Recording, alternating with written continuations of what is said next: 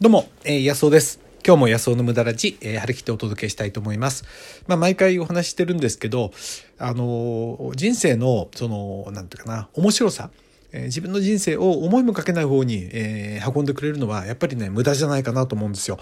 あの、計画されたこと、それから、あの、役割を与えられたこと、こういうことっていうのはもう着地点が決まってるわけですよね。だから、そこをやっていくっていうのはなんか歯車になっていく。歯車になっていく、なんかその道のような気がしてね。でもちろんそれはやらなきゃなんないことはいろいろあるんで、僕もやりますけどね。でもいかにそれを早めに切り上げてですね、その、そうじゃないこと、計画されてないこと、全くその、それをやって何が起こるかわからないようなこと、ここに投資しとくっていうかな。これがね、明日を膨らめてくれる、思いもかけない未来を作ってくれるんだって僕はね、信じてるんですよね。はい。ということで、今回はですね、僕がやってた無駄、高校時代編ということで、まあ、ビリー君の物語をね、お話ししたいと思います。お楽しみに。はい。で、僕がですね、高校、まあ中学時代ね、アマチュア無線にはまってたという話ね、えー、お話ししましたね。でですね、高校時代はですね、あの、まあアマチュア無線もちろんやってたんですよ。もう頭はね、えー、高校時代1年生の真ん中辺までは、まあアマチュア無線ですよ、頭はね。うん、まあそうだったんですけど、でもね、この夏休みぐらいに、えー、面白い体験があってですね、僕の、まあ、大親友がですね、あの、アメリカ人のビリー君っていうのをうちに連れてきたんですよ。えなんだ？と思って緊張しましたよね。っていうのはアメリカ人なんて本当にその見たことはありますけどうちに来て話さなきゃなんない状況なんてないですからね。で、えー、こう話しかけるんだけどちっともなんつうかなその話しかけるっていう状態の前に緊張しまくってるだけで なんていうかな会話にすらならない感じなんですよね。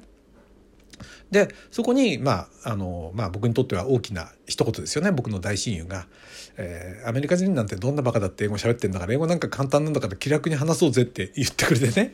そうかと思って。それでね話しましたけどやっぱりね10%から20%ぐらいしか通じなかったですよね。でビリー君家に遊びに行こうってことになりましてであの彼は住んでるのはあのうちの近くのねあのジョンソン基地っていうアメリカ軍の空軍の基地があったんですよでそこの将校用の住宅地っていうのがありましてそこはフェンスで囲まれてね普通の人が入れないようなこう兵隊さんが立って鉄砲持って立ってるんですけどそこを彼と一緒に通って彼の家に行ったんですよね。まあこのね住宅地が本当に綺麗に整備されててアメリカの高級住宅街みたいな感じなんですよ。なんか映画に出てくるような芝生が綺麗に植わってて木がこう綺麗に生えてね。で家と家の間がすごく間が空いててそれでねうんなんかな家入るとあのなんか美味しそうなものの匂いがいっぱいするんですよね。ともかく若いからほらあのねあの食べ物はもうあれですからでお菓子とか出す出されてねいやいいなこのね友達を作るっていうのはあのただで英語が習えてお菓子が食べられるんだと思ってねまあ彼のとこによく遊びに行くようになったんですよ。用がなくても彼のとこに行くようになっちゃってね。まあ大体その英語を習うっていうよりはなんか面白さとね違った文化だって家にあるもんなんかも全然違うんですから。それとあとはお菓子でも食べたいみたいな感じでね。で、彼と遊ぶようになったわけですね。で、彼とその米軍の基地内に入っていくんですよ。そうすると呼び止められて、MP っていう兵隊さんにね、呼び止められて、それで、あのー、いろいろね、あの、こう、尋問されるわけですよ。まあ、何なんだみたいに言われてね。本当いや、彼の友達だとかって言うと、あじゃあいいかみたいな感じでね。まあ、そんな風に許されたりして。で、その空軍の中もね、あっち行ったり、その映画もね、あの、あの中で上映されてるのをね一緒に見に行ったりしてね。で彼がドルでお金払ってくれるんですよ。基地の中って米ドルなんですね全部ね。でそんなことやってるうちに大体もう遊ぶところがなくなっちゃってあのある日ね日曜日かなんかまた行った時にですね横田基地に遊びに行こうってことになったんですよ。横田基地。っていうのはえ車で30分ぐらい離れたところに別のその大きい基地があるんですね、まあ、関東に住んでる人はご存知かもしれないですけど。でここは巨大な基地であのいろんなもんが中にあるんですよね。で、ここに行こうと思って、どうやって行くのかなと思ったら、米軍のただのそのバスがあるんですね。行ったり来たりしてる。米軍の人専用の。で、これに乗ってですね、えー、日本人が2人、男の若い男が2人乗ってるわけで、学生がね。みんなじろじろ見るんですよ。何なんだあいつらみたいな感じでね。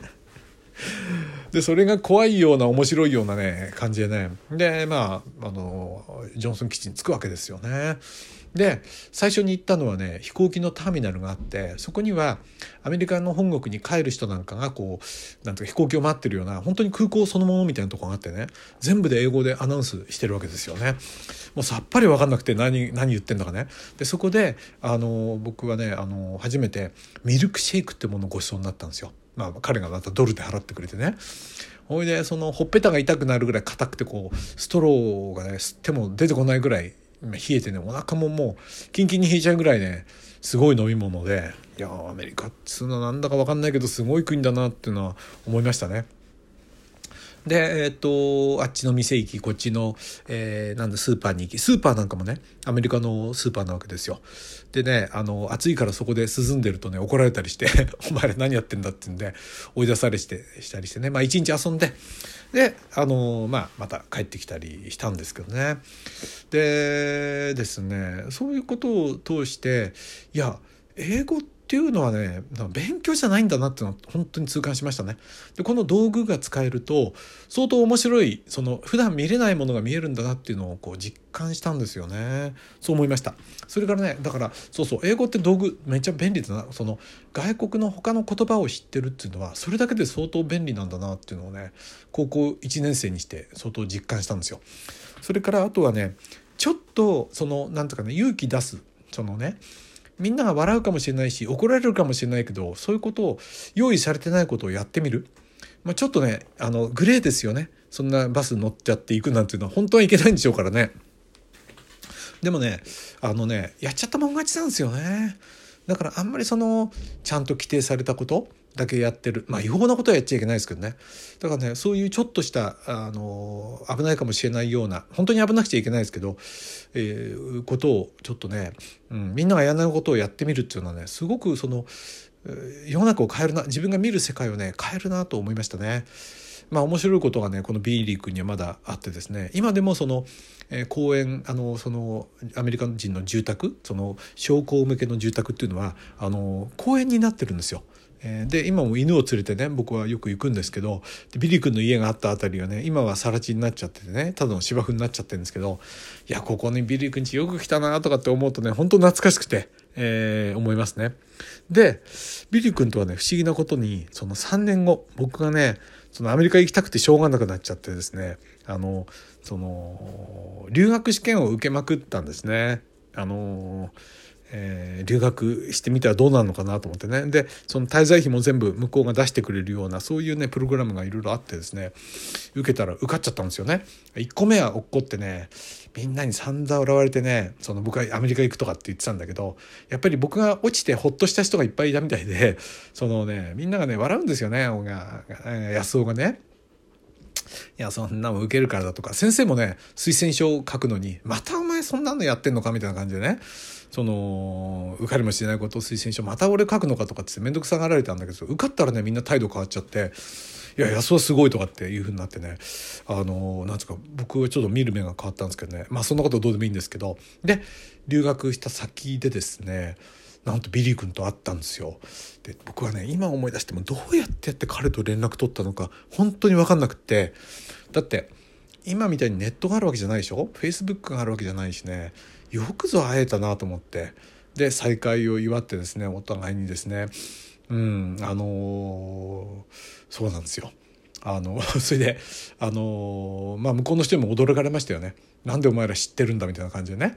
えー、あれでしたけども。だからそのちょっとのその英語をそのふざけて遊んでみたこと。そして、えー、みんながやんないようなことにちょっとちょっと挑戦してみたっていうかな。このバッカバカしい無駄。これね学校であのやれっていう用意されてることじゃないしどっちかって言ったらあそんなことやってちゃ、えー、いけないようなことですよね。誰もそのやんないようなことです。で親がバレ親に分かったら怒られちゃいますよね。そんなあの入っちゃいけない区域に入っていくわけですからね。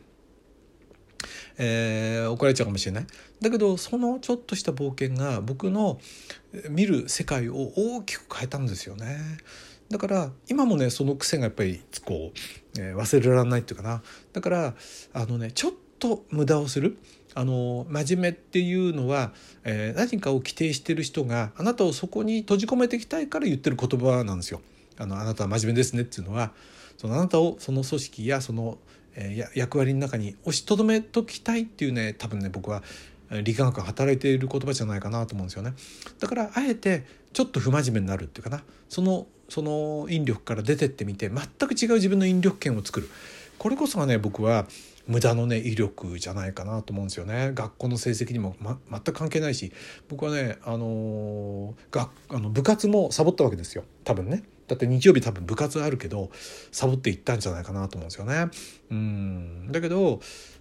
僕はその中にね価値を見出したんですね。あのその毎日決まった部活をやるだとか毎日決まった学校に行くだとか、えー、塾に行くだとかそういうことじゃなくってアマチュア無線やってみたりだとか、えー、みんなが推奨してるようなことじゃないことですよね。えー、それからその米軍の基地に潜り込んでみるんだとか。まあ、そういったね、えー、ことだからこそね今でもあのだから今をねやっぱりあの考えてえー、そういうことから考えるとね今本当にやるべきじゃないようなことっていうものをいつもねこう作っておくようにするんですよね。それが5年後15年後のね自分を作るんじゃないかなっていうふうに思ってるわけなんですね。はいということで今日はね、まあ、僕がえやってきた、えー、無駄ということで高校時代のねビリー君物語についてお話ししました。どうも。ということでねなんか参考になれば嬉しいなと思うんですけどねついやっぱりねこう教育ってものがちゃんと与えられたことをこなすってことをした人を評価していくような仕組みになってますからね。うん、だからそこからずれるってことはなんかいけないことみたいに思っちゃいますけどねもう時代が変わってますよね。えー、何か保証されたようなこともないし今その機能化されてるもんっていうのは時代が変わると機能化されたもんってすぐ使えなくなるんですよ。え、非常にその組織化されたもの機能化されて、えー、合目的的になったものはえー、時代がちょっと変わっただけですぐ使えないものになっちゃいますよね。だからこそ早めにね無駄をやっといたらいいんじゃないかなっていつも思うわけです。ということで安尾でした。どうも。